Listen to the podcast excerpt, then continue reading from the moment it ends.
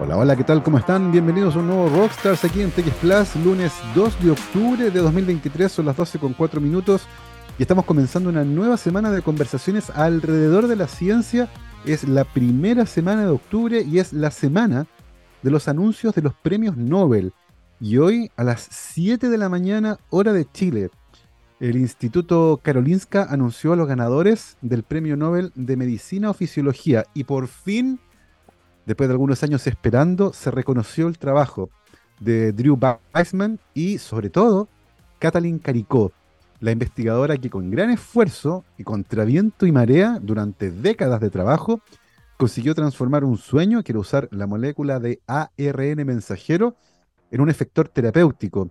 Fue la base para generar las vacunas de mRNA mensajero que cambiaron el destino de la pandemia y hoy el Instituto Karolinska ha decidido reconocer ese trabajo de años de esfuerzo, tanto de Drew Weissman, pero sobre todo de Catalín Caricó, que fue la gran visionaria eh, que lograron modificar los ARN mensajeros, modificar los nucleósidos para convertirlos en una herramienta terapéutica y hoy acaban de ganar el premio Nobel de Medicina, un tremendo reconocimiento a años de esfuerzo.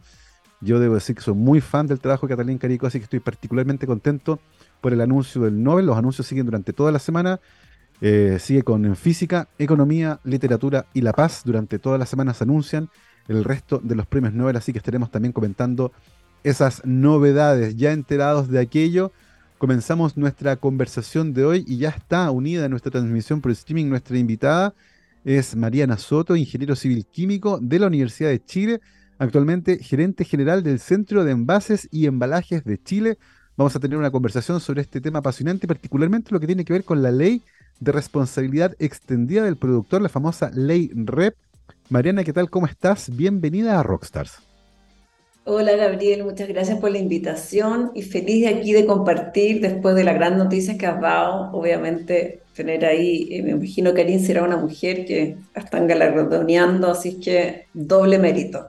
¿no absolutamente, porque en todas las áreas el número de mujeres que han ganado el premio Nobel es particularmente bajo, también en eh, física, en química, en, eh, en, medicina, así que felices de que Catalín Caricó, con este trabajo húngara de nacimiento, este trabajo fantástico que ha hecho, poder eh, celebrarla, ¿cierto? Con esta conversación también, Mariana, que es tremendamente importante. Antes de entrar de lleno en lo que tiene que ver con envases, con la ley REP, que es tremendamente relevante, vamos a ir conversando sobre eso. Me, gustaría conocer un poco mejor tu, trayectoria, Mariana. Tú eres ingeniero civil químico Cuéntanos un poco cómo te interesaste por esa carrera. Bueno, la verdad que desde chica que me, gustó la química. Ah, era como mi, no sé, me de haber regalado esos típicos juegos como de ensayo y, y, bueno, y ahí como que la química estaba en mis venas. Mi papá es ingeniero también, bueno, él es electrónico, era electrónico y, y a mí como que la química siempre me ha gustado mucho esto, esto de los procesos, de las transformaciones. Creo que es muy apasionante, además que la vida entera somos químicos, respiramos y, tenemos un proceso químico. Entonces, eh, siempre tuve esa inquietud y bueno, eh, al principio a lo mejor eh, podría haber sido química pura, pero la verdad que la ingeniería fue como algo donde uno podía tener una mayor proyección mm. laboral y todo, y por eso me, me incliné hacia la, la ingeniería, la ingeniería civil química.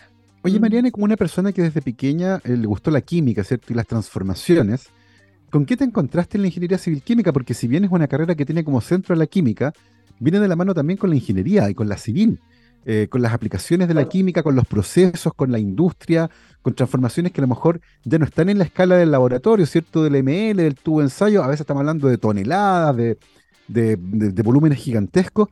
Eh, ¿Cómo cambió tu foco con respecto a la química, su aplicación industriales de la mano de esta carrera en particular? ¿Qué focos te fueron llamando la atención?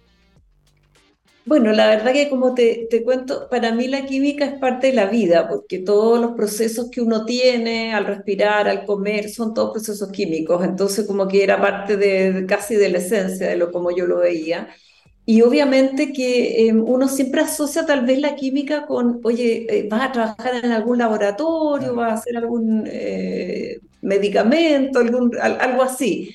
Y, no, y, pierde a lo mejor la, o, es más difícil de entender que, la, que la química, como te digo, está en la mayoría de los procesos productivos, o sea, la minería, eh, forestal, cuando tú haces celulosa, que a mí me tocó trabajar también ahí en, celulosa arauco, cuando tú haces papel, eh, cuando tú haces cartón, vidrio, todos son procesos químicos que eh, facilitan la vida de las personas y por lo tanto, bueno, la en, textiles también, todo lo que son las curtiembres, hacer pintura, hacer aditivos la verdad que, los procesos químicos están eh, prácticamente en toda la, industria eh, productiva de un país. Eh, incluso si tú piensas a lo mejor en hacer algún producto alimenticio, alguna pulpa, tú de alguna manera tienes que agregar algún aditivo, a lo mejor para que se conserve mejor. Entonces, hasta uno podría decir que cocinar es algo químico, porque le estás agregando ingredientes, estás cociendo, estás preparando, estás haciendo una transformación, transformación de algo que está en su materia prima original y tú lo llevas a algo distinto, digamos, eh, en parte así en, términos generales. Entonces, realmente es muy apasionante eh, lo que hay detrás de, todo lo que es la química. Y a ti en particular, Mariana, cuando te tocó terminar la carrera, y ya empezar a ejercer, ¿cierto? Tú nombraste varias industrias que tienen procesos todos vinculados con la química. Eh, mencionaste una en particular que es la industria del papel, de la celulosa, que es una industria súper compleja. Eh, la madera es un producto químicamente muy, muy complejo y si bien la celulosa es lo que habitualmente mencionamos, que es parte ingrediente fundamental, por ejemplo, de las pulpas que después se usan para hacer papel, tiene lignina también, que es un compuesto químico súper complejo, heterogéneo, difícil de remover, eh, la industria ha invertido una enorme cantidad de dinero, incluso biotecnología, se ha utilizado hongos que degradan lignina. Eh, es una industria que es súper compleja. Cuéntanos un poco cómo fue tu camino en esa industria en particular, qué problemas había, en qué te metiste cuando tuviste que meter las manos, ¿cierto?, en ese proceso en particular desde el punto de vista de la química. Bueno, yo tuve la suerte igual de irme a vivir a Arauco, eh, y ahí em, estaba Celulosa Arauco, que es una gran empresa donde se fabrica eh, la celulosa con los distintos procesos químicos de blanqueo, eh, de, como dices tú, de extraer la lignina. Entonces me tocó estar en el corazón de una fábrica donde la química, digamos, se respira, te fijas, donde la química es parte de todos los procesos productivos y por supuesto que, como dices tú, eh, habían ciertas situaciones eh, que había que enfrentar, como todo lo que tiene que ver con la extracción de esta lignina, que esta lignina no fuera a parar después al mar o no fuera a parar a algún otro lugar donde no fuera eh, adecuado, todos los, los, lodos que se van generando en, en los procesos productivos. Entonces, eh, siempre un proceso productivo tiene que tratar de, tener un mínimo impacto ambiental. Eso como que yo lo he estado viviendo desde siempre, en todas las industrias. Eh, bueno, después yo estuve muchos años trabajando en una, lo que se llamaba antiguamente imprenta, pero que en realidad es una, una fábrica que hacen envases y embalajes M&M eh, Marinetti, eh, que es, que es el nombre antiguo cuando yo estaba ahí, y también toda la ciencia que uno puede ver que hay detrás de fabricar un envase. Es algo que uno desconoce. Uno ve un envase, muchas veces lo usa y lo bota, eh, ¿no es cierto? Que es parte de lo que vamos a hablar hoy día. Entonces, este tema de envases y embalajes.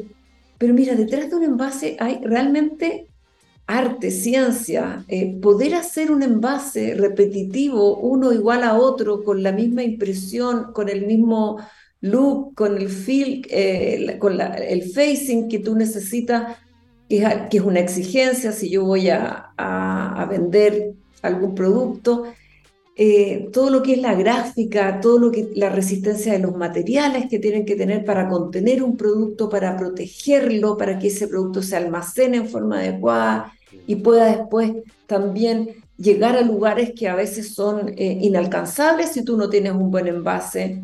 Lo mismo pasa con la seguridad alimentaria, cómo tú llegas a lugares donde eh, efectivamente es muy difícil de llegar y cómo se conserva ese alimento si no hubiera un envase. Entonces, yo después de haber estado eh, trabajando en, lo que es la celulosa, me, traspasé a, CMPC, donde estuve en, en la parte de, también de, fabricantes, de grandes fabricantes de papel, de cartón, de, de productos de, de comercio, de otro tipo, y después llegué a la imprenta. O sea, mi, mi corazón siempre ha estado alrededor de, de, los materiales y de la industria de envase y embalaje. O sea, siempre, siempre, desde que... es interesante, Mariana, porque sí, hay, una, hay una progresión, es bien interesante, de este interés por la química que tú nos contabas que tenías de chica, ¿cierto? Eh, hay una progresión al mundo primero de la celulosa, que es la materia prima. Luego los papeles y cartones, que son un producto secundario.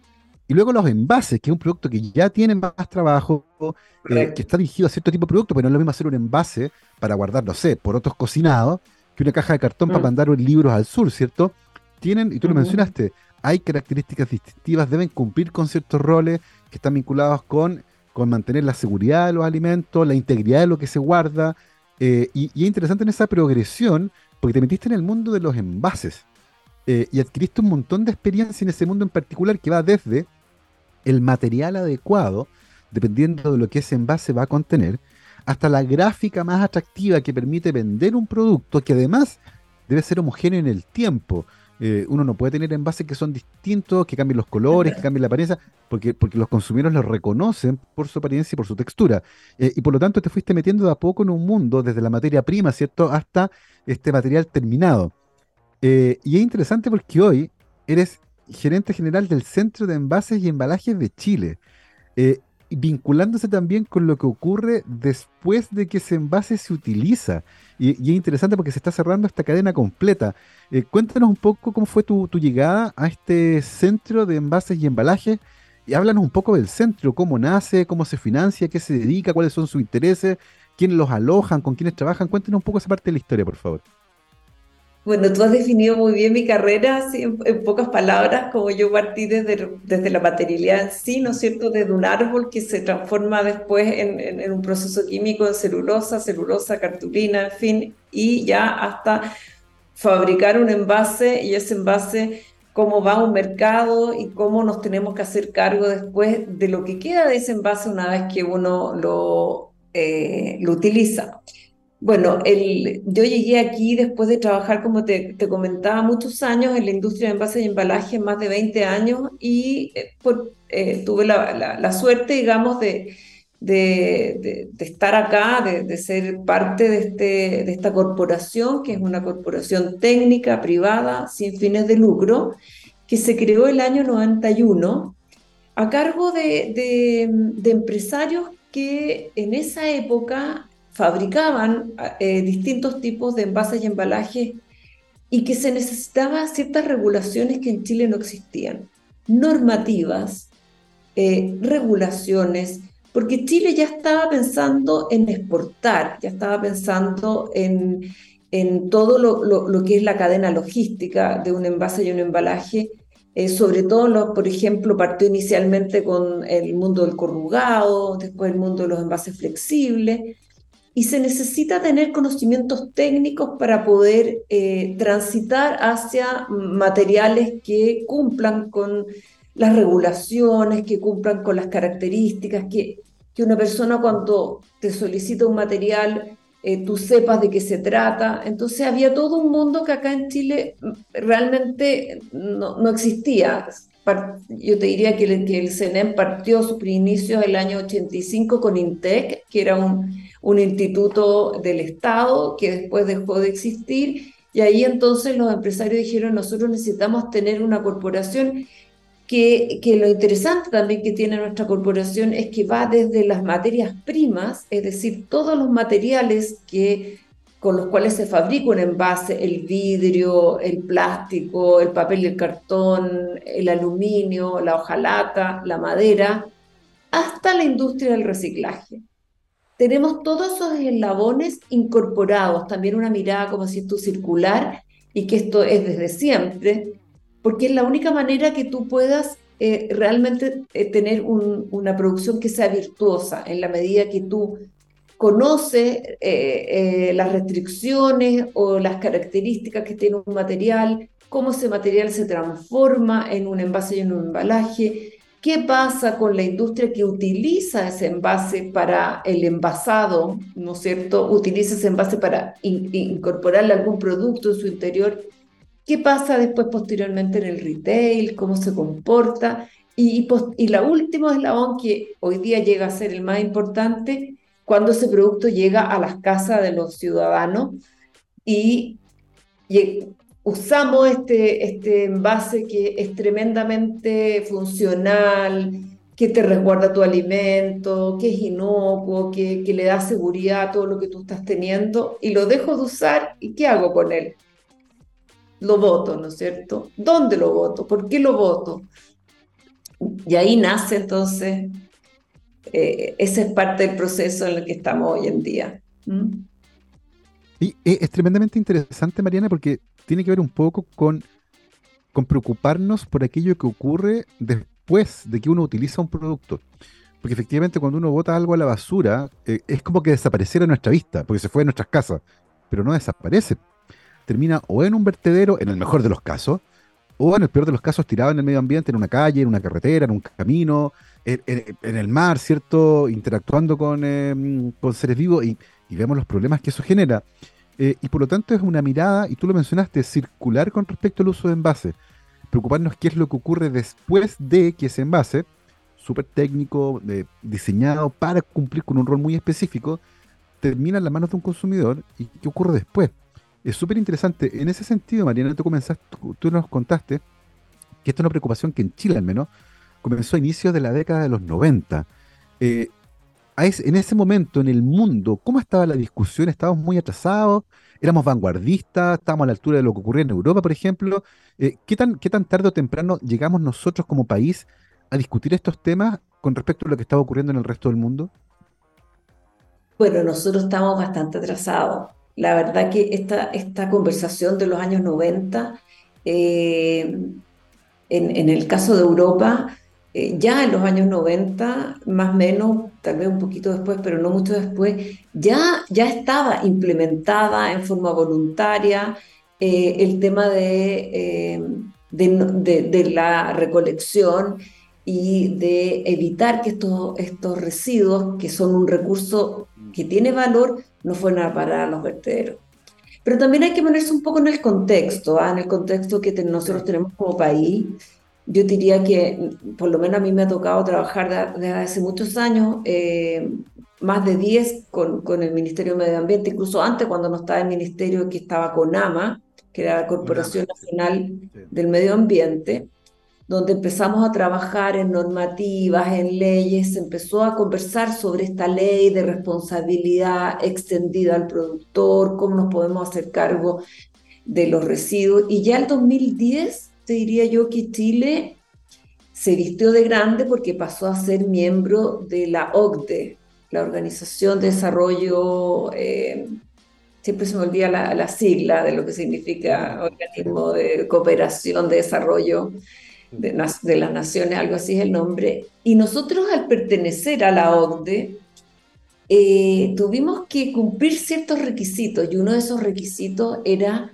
medir lo que uno genera al menos yo estoy hablando del tema de los residuos, ¿no es cierto? Porque uno, eh, en la, industria, tú tienes contaminaciones en el aire, tienes contaminación en, lo, en los riles, ¿no es cierto? Y también hay contaminación por el tema de los sólidos.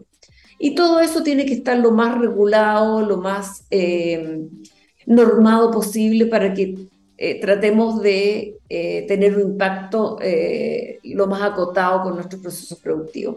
Entonces Chile en ese sentido, eh, al ser, al pertenecer a, esta, a, la OCDE, tuvo la necesidad de medir como primera, como primera medida, te podría, aunque me repiten la palabra, medir cuánto era lo que nosotros generábamos de residuos.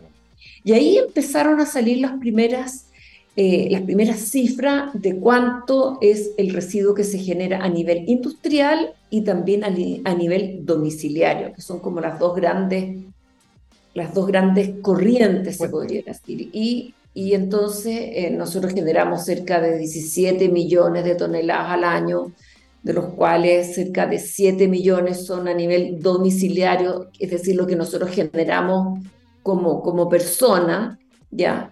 Eh, y ahí está todo el residuo, no solamente los residuos reciclables, que son los de envase y embalajes, también hay escombros, también está, la, está todos los residuos orgánicos. Cuando cocinamos, las cáscaras, que es casi en los residuos domiciliarios más o menos la mitad de lo que se genera, esos 7 millones que yo te digo, la mitad son orgánicos.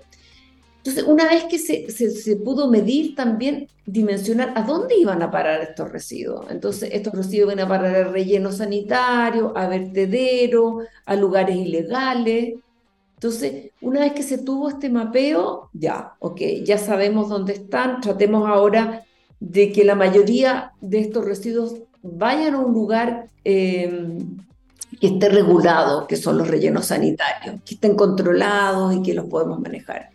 Y una vez que se logró esa tarea, que, que no es fácil, ¿no es cierto?, por nuestra, también nuestra eh, geografía, eh, por el costo que significa ir a, hacer esta recolección, en fin, de ahí se, se, se, planteó la, bueno, ya, ya tenemos más o menos controlado esta situación, entonces ahora tenemos que tratar de evitar que vayan a parar eh, y evitar la producción, por así decirlo, de, los residuos. Y tenemos que tratar de que estos materiales, como son los de envase y embalaje, los neumáticos, que ya están en vigencia, pilas y baterías y otros más que son seis productos prioritarios, no los dejemos en un lugar controlado, sino que tratemos de reusarlo, reutilizarlo, transformarlo en materia prima, eh, a través de un reciclaje mecánico, en fin. Esa es un poquito una vuelta que nos hemos dado y efectivamente estamos un poco al debe, pero también hay que entender, eh,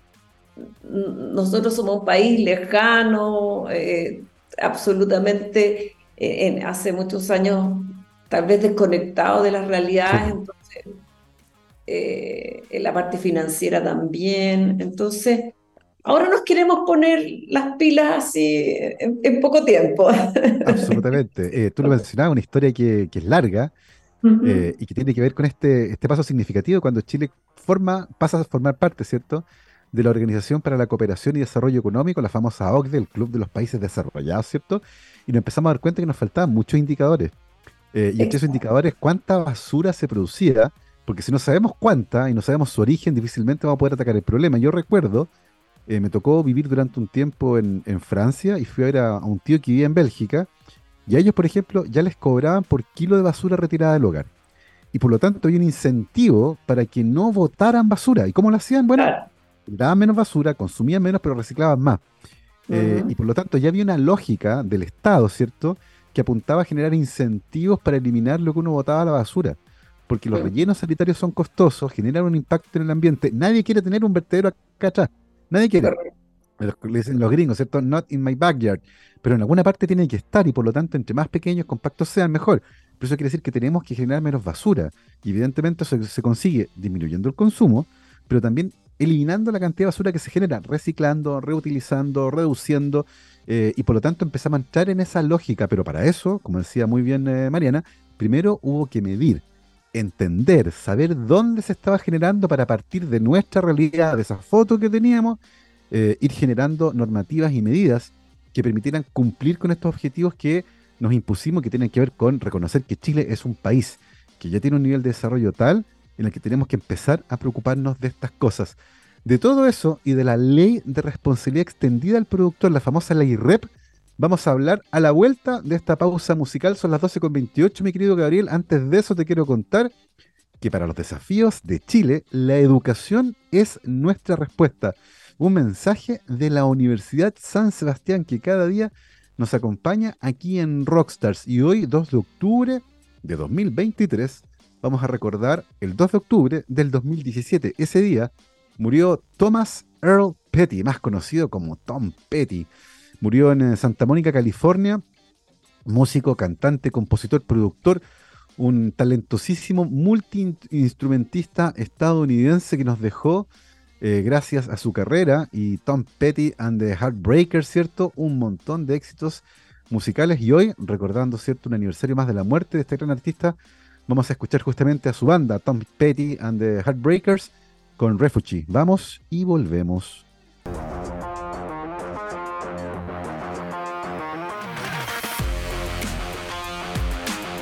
12 con 33, estamos de vuelta aquí en Rockstar CTX Plus, programa de día lunes 2 de octubre de 2023.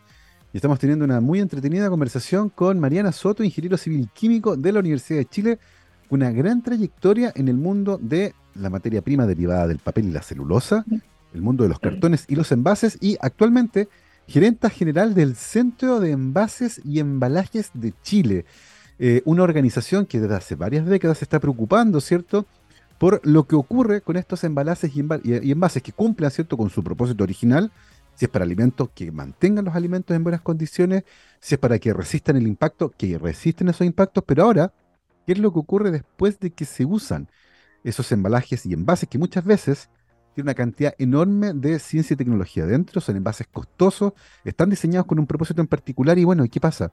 Terminan en los basureros, ¿cómo los recuperamos? En ese sentido se está trabajando en una ley que es la ley de responsabilidad extendida del productor, la famosa ley REP.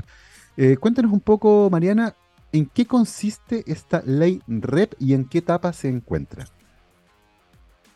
Eh, mira, antes de un chiquitito que se me olvidó comentarte lo que era el CENEM, el Centro de Envase y Embalaje de Chile, eh, que nosotros tenemos también como objetivo impulsar y fortalecer el trabajo colaborativo de la, de la industria que busca también em, eh, que nuestras producciones sean sostenibles en el tiempo. Y la sostenibilidad tiene que ver con, con la parte social, económica y medioambiental. Entonces eso está en nuestro ADN. Entonces nosotros hace muchos años desde el año 2000, si, si, no me acuerdo, si mal no me equivoco, que hemos estado trabajando, impulsando para tener mejores envases, más reciclables, en fin, eso, eso como para que se me había olvidado un poquito en el tintero. Ahora, ¿qué es lo que es la ley de responsabilidad extendida al productor? Bueno, esto es un instrumento, un instrumento económico, que lo que busca es eh, efectivamente transformar estos residuos en un recurso a través de una normativa. Ya, esta normativa eh, te está diciendo, mira, este, este desecho o basura o este recurso que va a parar un vertedero, hoy en día yo quiero que se recupere, queremos que esto se recupere y que vuelva a ingresar a la economía. Entonces, eh, está en, totalmente en sintonía con, con este propósito de, de, la circularidad, ¿no es cierto? Materiales que tienen valor que en su momento fueron a parar un vertedero. Ahora, eh, la industria de envases y embalajes, eh, antes que saliera esta ley, ya trabajaba en el reciclaje. Tú puedes conocer y, es más o menos eh, más, más popular el tema del reciclaje del vidrio, ¿no es cierto? El tema del reciclaje del papel y el cartón. Son como los más emblemáticos, son industrias que ya están hace más de 30 años en forma voluntaria y otras más también, campañas sobre el PET, el aluminio, la hojalata. O sea, la industria también, se, desde antes que saliera esta ley, también estaba em, consciente de que había que recuperar este material que tú una vez que lo traes, no debe, no debe ir a parar a un destino eh, como son los vertederos, porque de ahí no se puede rescatar. Es muy difícil. ¿ya? Entonces, Claro, obviamente que la ley RED em, tiene más objetivos que un acuerdo voluntario, ¿no es cierto? Porque es una ley donde te está regulando quiénes son los responsables en cada una de las etapas de esta cadena productiva, eh, quién se tiene que hacer cargo de esta recolección. Lo que tú contabas, por ejemplo, de, Bélgica, claro, uno dice en Bélgica, si tú botas más basura de lo que corresponde, te multan. Bueno, acá en Chile eh, eso es algo que todavía no, va a llegar y se va a demorar muchos años. Hay, mucha gente que ni siquiera paga porque le retiren la basura de, su, casa porque hay una ley, ¿no es cierto?, que te dice que desde cierta cantidad de UF eh, tú no, no, no, pagas a través de las contribuciones, que es como se paga el, retiro de la basura. Eh, lo hacían los municipios, eh, porque tienen, tienen por ley la obligación de, del aseo y el ornato, ¿no es cierto? Y ahora esa responsabilidad, como, como primera cosa, se pasa a la, la empresa privada, a los que, entre comillas, contaminan, tienen, contaminan y tienen que pagar por hacerse cargo de estos residuos. Ese es como el primer cambio, yo te diría, eh, grande, ¿no es cierto? Porque el municipio deja de, financiar este retiro de la basura de estos elementos que son reciclables, envase y embalaje en este caso, después vendrán otros, y se los entrega a, a los regulados, ¿no es cierto?, que son los productores de estos productos envasados, en el caso de envase y embalaje. Él dice, tú te tienes que hacer cargo, por lo tanto, a través de unos sistemas de gestión, yo tengo que hacer acuerdos con los municipios, este sistema de gestión hace acuerdos con los municipios para hacer este retiro, eh, para clasificar estos residuos y después posteriormente ingresen a una industria de valorización. Entonces, es tremendamente importante el, rol del municipio, el rol del ciudadano, el rol de la empresa privada a través de estos sistemas de gestión. Absolutamente. Yo tengo la suerte de vivir en una comuna, Providencia, eh, que tiene puntos de reciclaje que son móviles para no molestar a nadie permanentemente. Y vivo acá al lado de una plaza y todos los días miércoles viene un camión y deja un, eh, un contenedor gigante con personas que ayudan a que los vecinos separen sus residuos reciclables. Hay para cartón, para tetrapack, vidrio, metal, plástico y papel. Eh, y funciona súper bien. y efectivamente, como te decía, este es un municipio que en particular se ha tomado muy en serio esta pega. Pero la realidad de Chile, lo mencionaste tú al principio, también es bien heterogénea.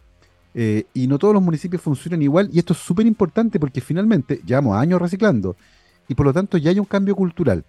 Y en mi casa, por ejemplo, los, residuos orgánicos se compostan y van en las composteras y todos los sábados vamos a dejar eh, la compostera. Los residuos reciclables los dejan en un carrito que está en la cocina y todos los miércoles bajamos el carrito y se va al reciclaje. Y por lo tanto, nuestro nivel de basura, comparado con lo que hacíamos hace cinco años atrás, ha disminuido notablemente.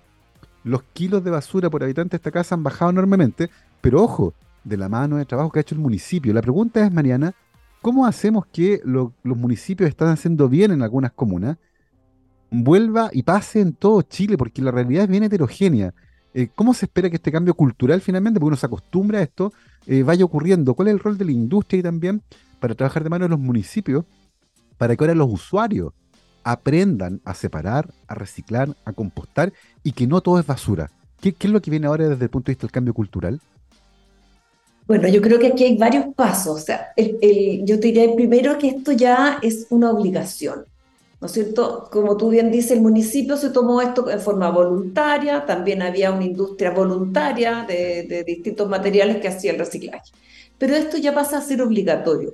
Por lo tanto, la industria que ahora está eh, regulada, ¿no es cierto?, se tiene que hacer cargo de estos, de estos residuos en forma obligatoria. Y por lo tanto, eh, algo que yo encuentro súper relevante, todos van a poder optar a este sistema de recolección puerta a puerta, ¿ya? Todos, todos los chilenos, no solamente eh, algunos, porque el municipio en realidad tenía una mirada más de o le importaba más el medio ambiente, o no sé si le importaba más si no tenía más recursos también, porque hay que pensar en eso. Ahora ya no, ahora esto es obligatorio. Y al ser obligatorio, obviamente que esto va a ser gradual, ¿no sé, Todos los municipios a lo largo de Chile tienen que tener algún convenio con un sistema de gestión para que le haga el retiro de estos residuos en un puerta a puerta. Tal vez en, un principio va a ser eh, también con estos puntos móviles, como dices tú, puntos limpios móviles, puntos limpios, em, eh, ¿cómo se llama?, eh, que estén en algún lugar. Pero el tema es que esto se masifica, o sea, el tema de que la recolección o los puntos limpios, el tema del reciclaje de estos materiales ya es, desde hoy día parte y empieza a ser masivo en forma gradual, por supuesto, porque se tienen que cumplir metas y para cumplir esas metas tenemos que llegar de Arica a Punta Arena. De hecho, hoy en día, hoy día 2, partieron en 35, al menos sabemos que en 35 comunas a lo largo de, desde Arica hasta Punta Arena, se partió con algún sistema de recolección, ya sea puerta a puerta o ya sea con un punto limpio que esté financiado por los que están hoy día siendo regulados. Entonces, eso es un cambio trascendental. Lo otro también que es importante es que los recicladores de base, lo, que ustedes los deben conocer, que son una gran cantidad, están incluidos en esta ley, entonces van a, tener, van a poder eh, formalizar su trabajo, van a tener beneficio. Y eso antes de esta ley no estaba. Mm. Y al, al obligarte a ti a cumplir metas, eh, en, la, en, la, valorización, la industria tiene que preocuparse de buscarle destino a esos eh, recursos que tú estás eh, recolectando. No todos tienen la circularidad que uno quisiera. Hay algunos materiales que son más fáciles que otros, pero también hay ciertos materiales que a lo mejor llegan muy contaminados con alimentos y que no es fácil su valorización posterior. Entonces, aquí está, em, esto, es algo que, que, tenemos que participar todos, así como tú lo haces en tu casa. Ojalá en cada uno de los hogares se pudiera hacer eso. Eh, uno entiende también que, que a veces no están todos los recursos, los espacios, eh, el incentivo, ¿no es cierto? Puede que yo tenga otras preocupaciones eh, distintas, pero de a poco tenemos que, por eso que, como tú decías, la educación, la enseñanza, el entendimiento de que aquí somos todos parte de esta cadena eh, de, recolección, la importancia que tiene un envase, todos los beneficios que me entrega a mí un envase, por lo tanto yo no puedo después que lo, lo, estoy, lo usé, eh, lo, llego y lo voto. No, tengo que, esto es como un tesoro, yo lo veo así, con mi alma de, de packaging, ¿no es cierto? Este envase me, me, me trajo a mí muchos beneficios, pude hacer muchas cosas gracias a conservar el alimento, la plata que yo gasté en, invertir para comprar ese alimento, aquí se guardó porque tiene un buen envase. Mm. Entonces, una vez que yo dejo de usar esto, no puedo llegar y votarlo. Tengo que tener la conciencia y ahora se van a dar más facilidades, que mm. eso también es a través de, la, de esta ley. Se va a dar más facilidad para pasar por tu casa, para que tú vayas a, un lugar. Se va a entregar educación también. Eh, se va a facilitar. Yo te digo que la, Municipalidad de Providencia, que a mí me gusta mucho también, porque nosotros hicimos nuestro primer piloto REP, lo hicimos en la Municipalidad de Providencia. Eh, porque queríamos saber cuáles eran las brechas, por qué la gente no quiere hacerlo, por qué, por qué no le interesa.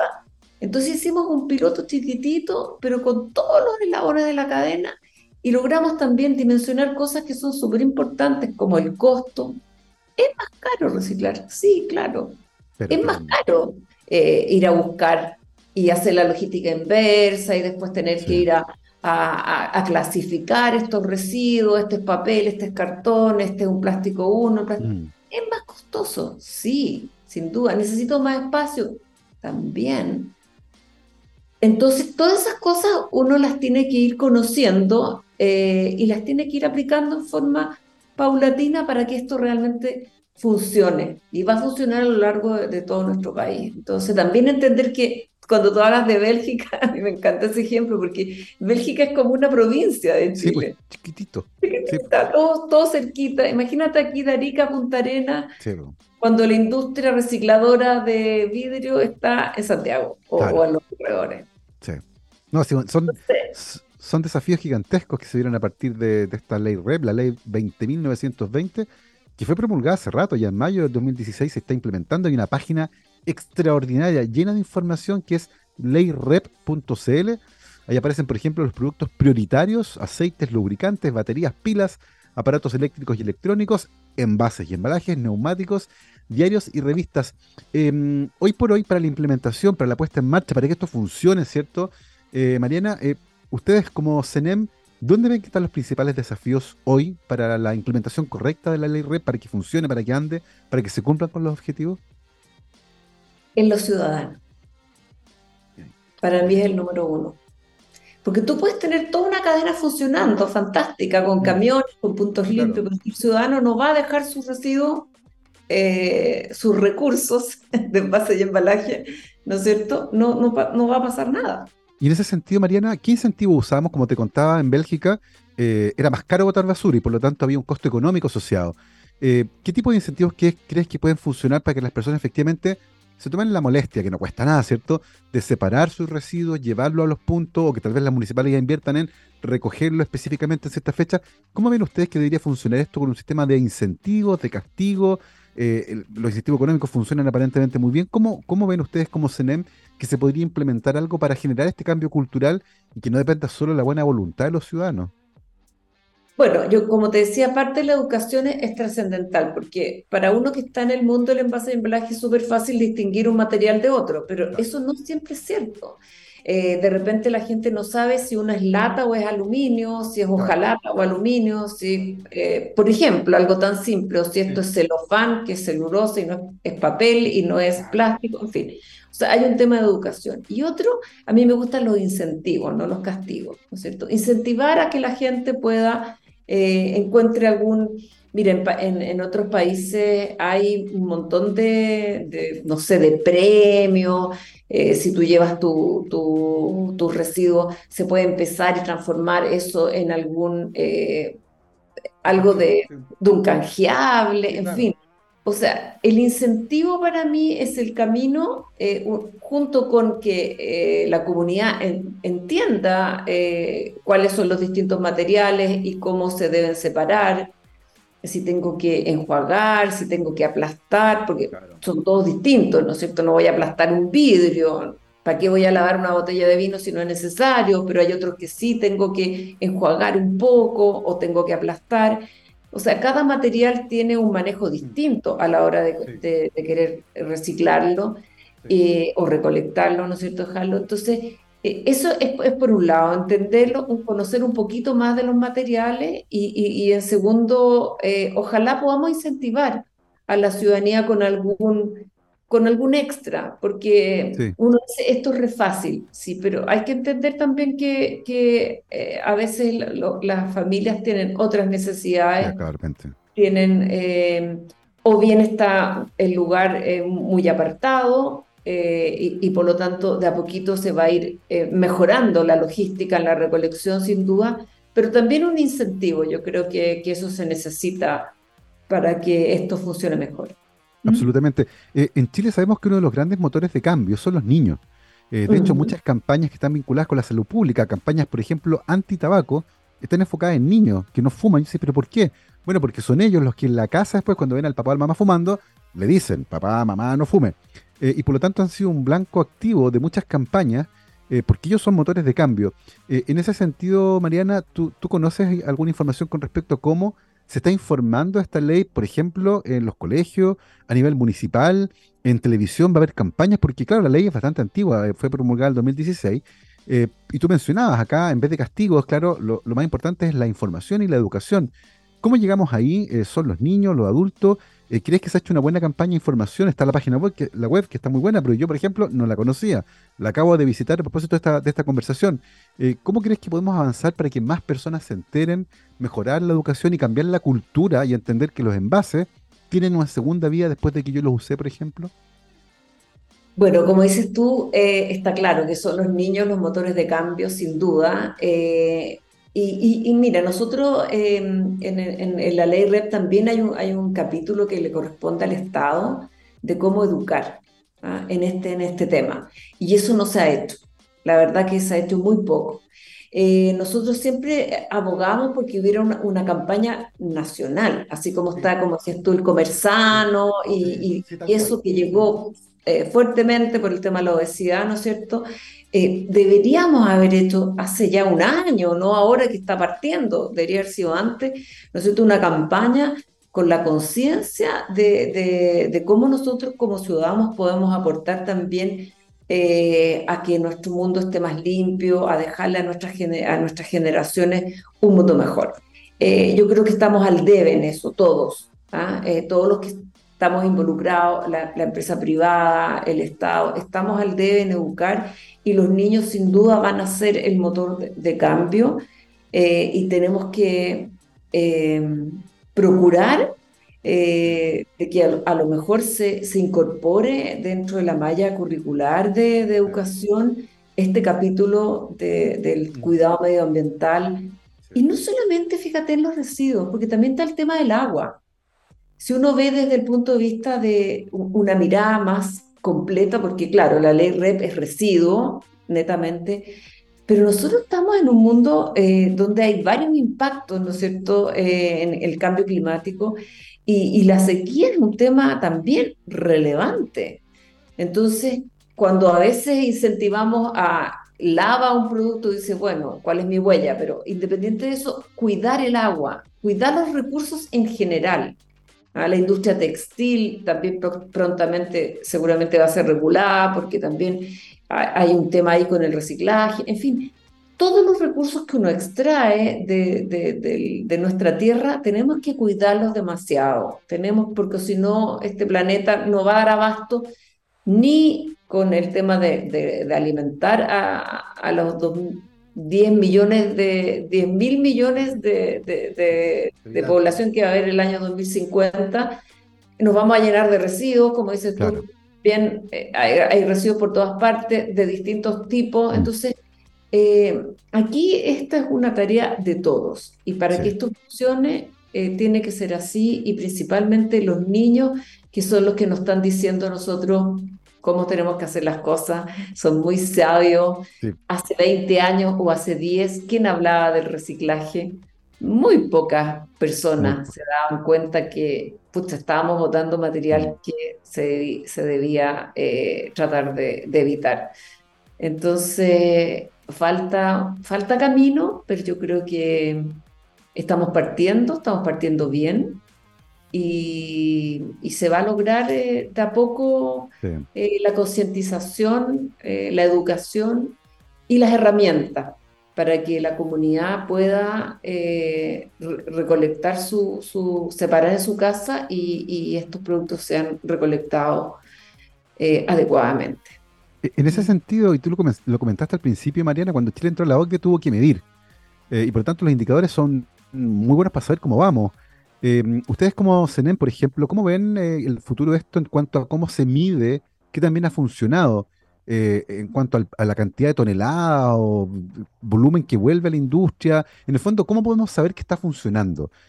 ¿Ustedes saben cómo se va a implementar eso? ¿Tienen algún rol ahí ustedes? ¿Cómo, cómo ven ese aspecto en particular? Bueno, sí, eh, eh, o sea, más que un rol, nosotros también estuvimos eh, conectados con, la, línea base, porque aquí para poder saber cómo cumplo mi meta, yo tengo que saber cuánto pongo en el mercado, ¿no es cierto? Y una vez que yo sepa cuántas toneladas de plástico, de vidrio, de, de hojalata, de los distintos materiales yo pongo en el mercado, sobre esa cantidad, yo tengo, bueno, tú tienes que cumplir una meta, un 5%, un 10, un 15%, por lo tanto tú tienes que conocer esa base. Bueno, hay una plataforma que es la plataforma Red C, donde todas las industrias que ocupan en su, en su quehacer eh, algún tipo de envase de embalajes tienen que hacer sus declaraciones. Ahora, esta, estas declaraciones que deberían ser más de entre 14 y 15 mil empresas, hoy en día le falta poblar, le falta información, le falta que la industria se comprometa bueno, van a ser multados si no lo han hecho, pero es, es el primer paso. ¿ah? Tú tienes que eh, contar al, Estado cuánto material de envase y embalaje eh, pusiste tú en el mercado. Y, aquí yo te digo que hay, dos hay dos, dos áreas también que son interesantes, que es lo domiciliario y lo no domiciliario, porque nosotros aquí estamos siendo regulados en forma doble. En la mayoría de los países, cuando se partió con esta regulación, se partió solamente por los domicilios.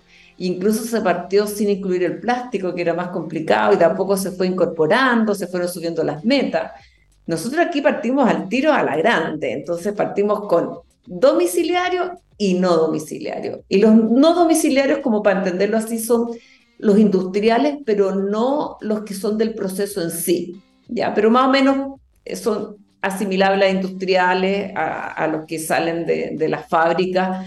Eh, y bueno, yo no te voy a explicar porque es un poquito más, más, más, más complejo la definición, pero aquí estamos, estamos eh, bajo dos, dos, dos caminos súper importantes mm. y, y, entonces la regulación eh, y la disminución de residuos y, la valorización de ellos es, es ambición súper, súper grande. Por eso te digo que aquí en 10 años nosotros queremos ser como un país de la OCDE, como un país europeo, que llevan 30 o más.